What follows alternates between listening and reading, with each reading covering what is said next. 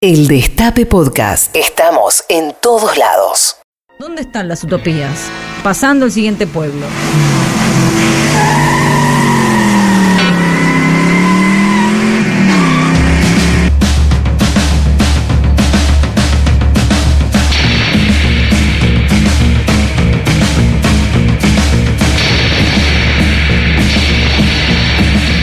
Volvemos acá con Pasamos Todes. Espero que pasen todes y nos cuenten sus historias de amor. ¿A dónde? Al 11 25 80 93 60. Mejores, peores. Historias que merecen ser contadas. Y mientras tanto, vamos a conversar con nuestra columnista de hoy, la queridísima, admirada, eh, siempre hot Esther Díaz, nuestra filósofa punk, que nos va a aclarar un poco estas discusiones en torno a qué es el amor romántico y de dónde sale esta historia del amor romántico. Eh, bueno, tiene una larga data que eh, parece un anacronismo lo que voy a decir, porque bueno, el romanticismo realmente surgió en el siglo XIX, pero a lo que le decimos amor romántico, eh, viene desde el origen de nuestra cultura.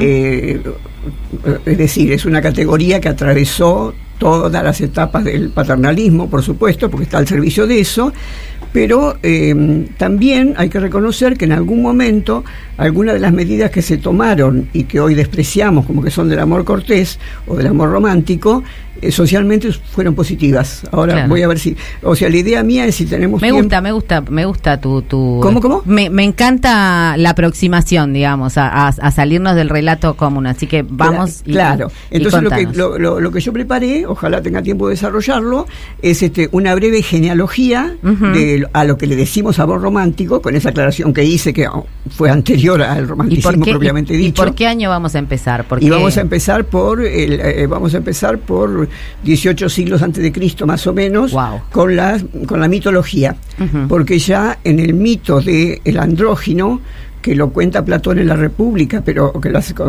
se lo hace decir a, un personaje, pero que en realidad él lo toma de la tradición este, griega, en ese caso todavía los latinos no, no tenían injerencia, y que es que los seres humanos, cuando recién surgimos al, al, mundo, no éramos seres individuales como somos ahora, hombres por un lado, mujeres por el otro, o lo que fuere por otro, sino que teníamos, éramos una unidad. Es decir, el, andrógino, eh, sería lindo tener dibujito, pero vamos a tratar de ser lo más gráfico posible, eh, es las dos partes, andro, hombre, gino, mujer. O sea que es como una especie de bola o de pelota humana, con carne, con hueso, con todo lo que tenemos seres humanos, pero, que redonda pero que están engarzados, que están pegados, fíjate ah. vos, que están ya pegados de una vez y para siempre. Claro. Como, bueno, entonces, este, pero eso explica solamente el amor heterosexual. Claro. Entonces, lo que se preguntan también los, eh, los, personajes que mm, participan de, de, esta, de este diálogo de Platón es qué pasa con las mujeres que aman mujeres o los hombres que aman hombres. Entonces dice que también hay este, andróginos que son mitad mujer y mitad mujer, y que son andrógenos, que son mitad hombre y mitad hombre. Entonces, eh, ¿por qué cambiamos tanto de pareja, según el criterio de ellos, piensan, ¿no? ¿Por qué cambiamos tanto de pareja eh, y nos parece que nunca encontramos el verdadero amor? Porque el asunto sería encontrarse con esa mitad originaria que ¿por qué se separó? Porque eran tan felices los andróginos estando juntos, o sea, están los, quienes amaban, quienes, quienes amaban estando pegados y juntos, eran tan felices que se olvidaron de honrar a eh, Zeus. O sea, ¿quién se acuerda de ir a misa cuando está cogiendo. directamente. Entonces Zeus se enojó, se enojó mucho por eso y dijo, bueno, a, esta gente los tengo que castigar porque se sienten tan completos, tan maravillosamente bien en, en esa unidad que formaron que hasta se han olvidado de mí. Entonces para castigarlos mandó a un dios que los partió, a uno de sus dioses que lo partió por el medio al andrógino.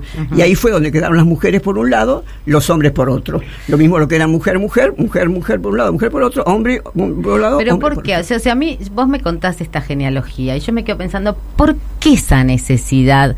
O sea, de, de, borrar lo que es eh, la marca original, que es separarse, o sea, salir del cuerpo de otra. Justamente. Y lo que hice, lo que hice ser así, así, así bien histórico y más que histórico, estoy hablando de una época prehistórica prácticamente, para ver que, para eh, eh, bajarnos un poco las expectativas a quienes somos militantes feministas y nos creemos que ya hemos solucionado el problema de sufrir por amor y de que está todo bien. Perdonen, chicas, ustedes son mucho más jóvenes que yo y a lo mejor lo disfrutan. pero eh, las parejas abiertas y el poliamor y todas esas cosas maravillosas tienen también su dolor y tienen también sus celos.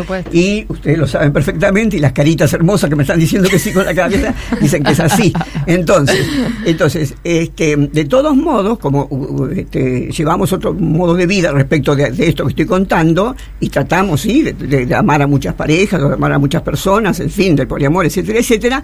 Sin embargo, somos una minoría, minoría. O sea, y, justamente para que, para tener conciencia de la tarea tremenda que tenemos por delante, si queremos terminar con, con, con, esta, con esta boludez, no, con esta cosa coercitiva, de, coercitiva del, amor este romántico. El verdadero amor, porque vos lo dijiste, ¿ves? la cuestión de que hay uno que es verdadero. El verdadero amor. Por eso si, algún día encontrás esa, esa mitad tuya, entonces la sos feliz mm, hasta que te mueras, porque ya encontraste esa mitad. ¿Te das cuenta cómo lo grabaron antes de que se pudiera escribir? Eso era un mito. Bueno, entonces después, este, vayamos al personaje que nos convoca, que es el Valentín, ¿no? El que se le dice San Valentín. Eh, bueno, Valentín fue un, médico, que era también sacerdote, del siglo III, eh, de nuestra era, que eh, si bien es cierto, eh, hoy mm, diríamos, bueno, se lo tiene merecido, le cortaron la cabeza. Hoy diríamos, se lo tiene merecido porque ¿por qué le cortaron la cabeza? Por casamentero, por casar a la gente le cortaron la cabeza. Eh, ¿Por qué? Porque él era romano, pero se había convertido al cristianismo, eh, era médico y era sacerdote cristiano. Y adentro, y los soldados romanos de aquella época, estoy hablando del siglo III, tenían prohibido casarse, o sea, tenían prohibido tener mujer, porque se supone que el, oficio guerrero implicaba una, una, especie de renuncia. en, en definitiva, yo entiendo que lo mataron un poco por brujo, ¿no? Porque tenía un poder. Por brujo. Por supuesto. Y además, hacía, o sea, era, era doble su, su pecado, digamos, y también para los, para los romanos no había idea de pecado, pero para él ya que era cristiano sí, porque no solamente los casaba a los que tenían prohibido casarse, sino, bueno, pues si estaban enamorados, por supuesto, de alguna mujer, este, eh, sino, eh, sino que estaba cometiendo un sacrilegio contra su propia religión, porque él era romano, o sea que tenía que ser pagano. Sin embargo, estaba casando según el rito eh, cristiano, Después fue católico, pero en ese momento era cristiano nomás. Un brujo rebelde, y sí, que iba Tal cual. Entonces, bueno, el, emperador, cuando se enteró que era casamentero, le hizo cortar la cabeza. Entonces ya quedó en la, en la historia eh, como que era el patrono de los enamorados. Y ahí es una de las cosas positivas, te das cuenta, porque esa gente no podía casarse. Sin embargo, él trasledía para casarlos. Que eh, para ustedes, ah, es que el tema es que es, es cuando el amor pierde su rebeldía, porque el amor fue rebelde, digo, incluso si pensamos en, en en cómo se lee Romeo y Julieta, en un punto, lo que, o sea, lo leemos desde el, desde el amor romántico, pero no desde la rebeldía de los pibes que no querían seguir el mandato familiar. Tal cual, ellos también, ellos también fueron unos revolucionarios de su época. Lo que pasa que, bueno, ahora como lo miramos con otros ojos, nos parece, uy, tanto lío para estar juntos, para casarse, para una vez y para siempre con la misma persona. Bueno, pero que nos están contando la historia para que morir por amor. Claro, si ese era el mandato, qué maravilla que haya gente que se, haya opuesto a ese mandato. Bueno, así que quedó, pero ya cuando se hizo bastante fuerte lo que era un mito en última instancia, porque no es santo realmente, eh, lo, trataban como santo los cristianos para celebrarlo, entonces hubo un papa que este, lo, hizo, hizo, un concilio y lo sacó de, de, las festividades, de las festividades este, cristianas. Pero bueno, y acá sí la rebelde es la gente, porque siguieron igual este, alabándolo hasta que viene el gran quiebre histórico en lo que estamos diciendo, que es el siglo XI, cuando comienza el amor cortés. ¿Por qué comienza el amor cortés? Porque em, eh, comienzan las cruzadas. Las cruzadas obviamente fueron como casi todas las guerras lo son, fueron para conquistar, para conquistar tierra, para conquistar las tierras de los palestinos, ¿no es cierto?, de la gente que estaba donde, en los lugares que habían dado Jesús. O sea, la excusa era religiosa, pero la realidad política era económica. Entonces, eh, por primera vez los hombres tuvieron que irse en manada, digamos, y dejar a las mujeres solas. Y estoy hablando de las nobles, porque lamentablemente nadie se ocupaba de las mujeres comunes en aquel tiempo. Los, los escribas, los que escribían, eran los que escribían para los nobles. Más o menos de, por ese siglo eh, podemos ubicar la prostitución también como, no, la negocio. es mucho más antigua. Justamente a eso iba, porque lo que hizo ese papa es este que se festejara, eh, que se festejara lo que llamamos el amor cortés, justamente para estar en contra de, esto que vamos a decir, para ponerse en contra de las tradiciones de, los romanos. Cada, cada, nuevo gobierno que viene, digamos, quiere, eh, quiere estar en contra de todo lo anterior, si lo sabremos nosotros en estos días, ¿no es cierto? Bueno, entonces, ahí eh, también hubo algo bondadoso para la, para la sociedad. ¿Por qué? Porque en, en, esa época de la Edad Media existía el mayorazgo, es decir, todo lo heredaba el hijo mayor de los nobles, ¿no es cierto? Sí. Y se podía casar únicamente con una heredera. Si había una familia que no había hijo varón, heredaba la mujer. Claro. Entonces, ¿qué pasa? La nobleza cada vez era más poderosa porque estaba cada vez más dinero en menos manos. Entonces, a la Iglesia Católica no le convenía eso. Y ahora, y ahora sí hablo de Iglesia Católica, pues ya estamos en el siglo XI. Entonces, ¿qué, ¿qué hizo la Iglesia Católica? Algo que en ese momento también fue revolucionaria o fue para bien, aunque después ya, bueno, aunque siempre sabemos lo que es la Iglesia Católica. ¿Por qué? Porque dijo, no, por supuesto que no lo hizo por bueno, no lo hicieron por bueno, lo hicieron porque sus, intereses económicos estaban en peligro en la medida en que los nobles eran tan ricos. Entonces dijeron, no, la gente tiene que casarse si se ama, si están enamorados, no casarse por el dinero y porque ya los padres fueron los que los decidieron. Ya eso es una es una es una manera de negociar. Entonces, por un lado te siguen oprimiendo, pero por otro lado es un paso adelante respecto de que te casen a la fuerza. Por lo menos se pueden se podían tenían que casarse igual, pero se podían casar con el que eligieran, con el que estuvieran enamorados. Claro. Entonces, saltamos entonces un salto tremendo en la historia para poder llegar al final hasta el siglo XIX en donde los románticos, ahora sí, los románticos propiamente dicho, los del principio del siglo XIX, rescatan a San Valentín con todos los, los símbolos que vemos en los, en los boleros, por ejemplo, ¿no es cierto? Las rosas rojas, los corazones, todos esos símbolos que en estos días empiezan a poner las boludas por, el, por, por las redes, este, surgieron ahí. O sea, no porque San Valentín no haya sido siempre y es universal la fiesta, ¿eh? no es una cosa solamente regional o europea, es universal. Eh, sino porque era el que, el que dio la posibilidad de que la gente se case libremente, si pensás cuando se casaban por obligación de los padres, que ni lo conocía el que se casaba, qué sé yo, hubo, hubo tipos que, bueno, lo, lo, lo, los Y aquí yo quiero hacer, yo quiero hacer acá para subrayar, porque Esther Díaz nos está exculpando, estamos hablando de un mito casi fundacional este, de la humanidad tal como la conocemos en Occidente, y no solamente una, una figura que, bueno, sí, se ha ido modelando por el capitalismo y etcétera, o sea que exculpémonos un poco y veamos qué consumimos, ¿no? Al día de hoy.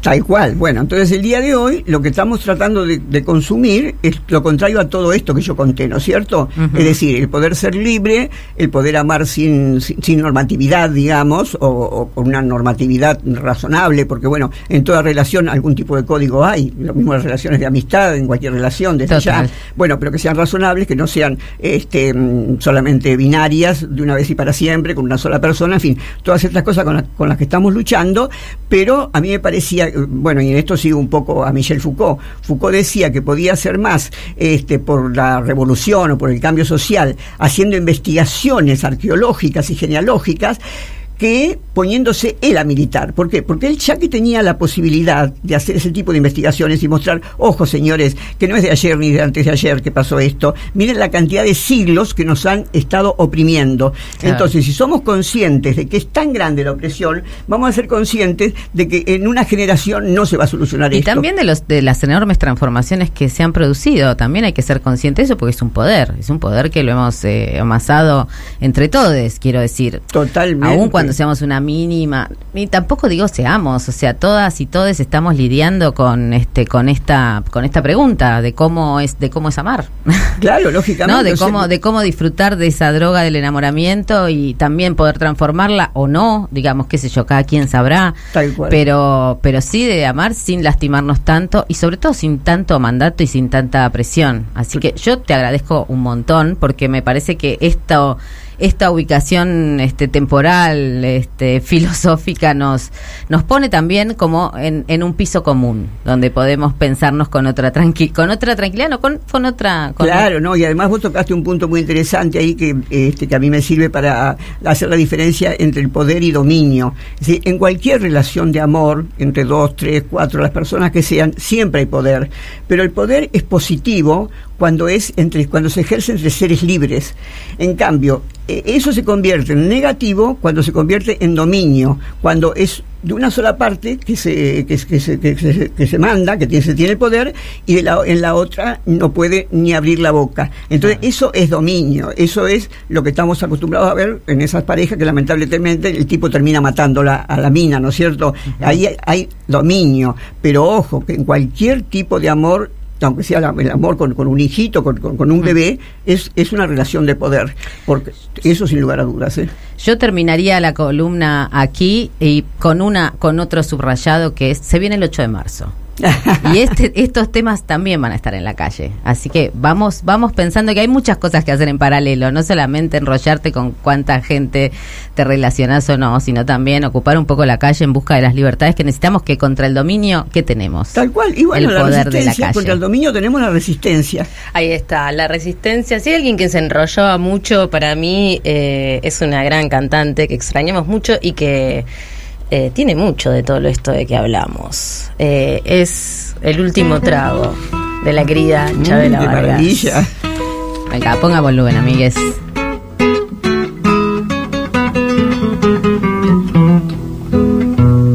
Tómate esta botella conmigo y en el último trago nos vamos. Quiero ver a qué sabe